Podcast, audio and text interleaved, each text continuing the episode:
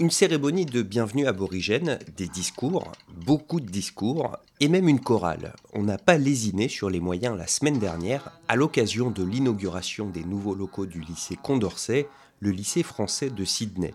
Les élèves ont pu les découvrir et en prendre possession lors de la dernière rentrée scolaire en août dernier, un nouveau bâtiment qui double la taille du lycée et qui est entièrement dédié aux élèves de primaire et de maternelle. Cette extension n'abrite pas seulement de nouvelles salles de classe, et puis surtout, elle va permettre au lycée de continuer à accueillir plus d'élèves, c'est ce que nous dit le proviseur Nicolas Lotelier. On est aujourd'hui un établissement qui a doublé euh, en 10 ans et qui a une perspective de croissance dans les prochaines années qui est euh, assez, assez nette et une perspective qu'on veut absolument embrasser et accompagner.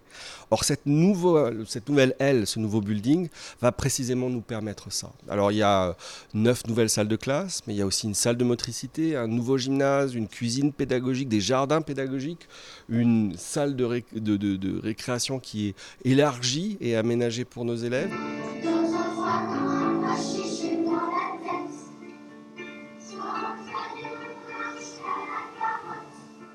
Plus de 500 personnes sont venues assister à cette inauguration, notamment des parents d'élèves, à l'image de Julien, qui est ravi. Je pense que c'est fantastique, ça permet euh, un espace plus varié aux enfants, ils peuvent s'épanouir euh, avec de nouveaux équipements. Et ben, les enfants, ils en raffolent. Euh, mes, deux fils sont dans, le, la nouvelle section de l'école et ils s'y plaisent bien.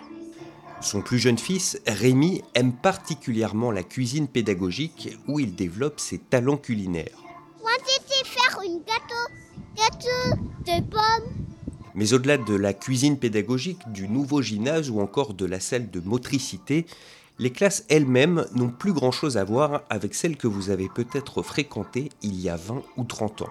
Un cadre plus agréable, plus convivial et plus propice à l'apprentissage, Valérie Bronner, à la tête de l'enseignement primaire, nous en fait la démonstration en nous faisant visiter une classe. Alors là, nous sommes dans une classe de, maternelle, donc c'est exclusivement du matériel flexible, comme on dit, c'est-à-dire que les enfants ont plusieurs endroits pour euh, travailler, euh, que ce soit à même le sol ou sur des tables circulaires ou des tables plus hautes. Et il en est de même à l'étage dans les classes élémentaires à partir du CP, où on a aussi euh, différentes assises, différents supports pour que les élèves puissent s'installer confortablement et travailler où ils le souhaitent. Mais il ne faudrait pas croire que les élèves les plus jeunes sont les seuls à bénéficier de ces nouveaux locaux. D'après Nicolas Lotelier, c'est également le cas des collégiens et des lycéens.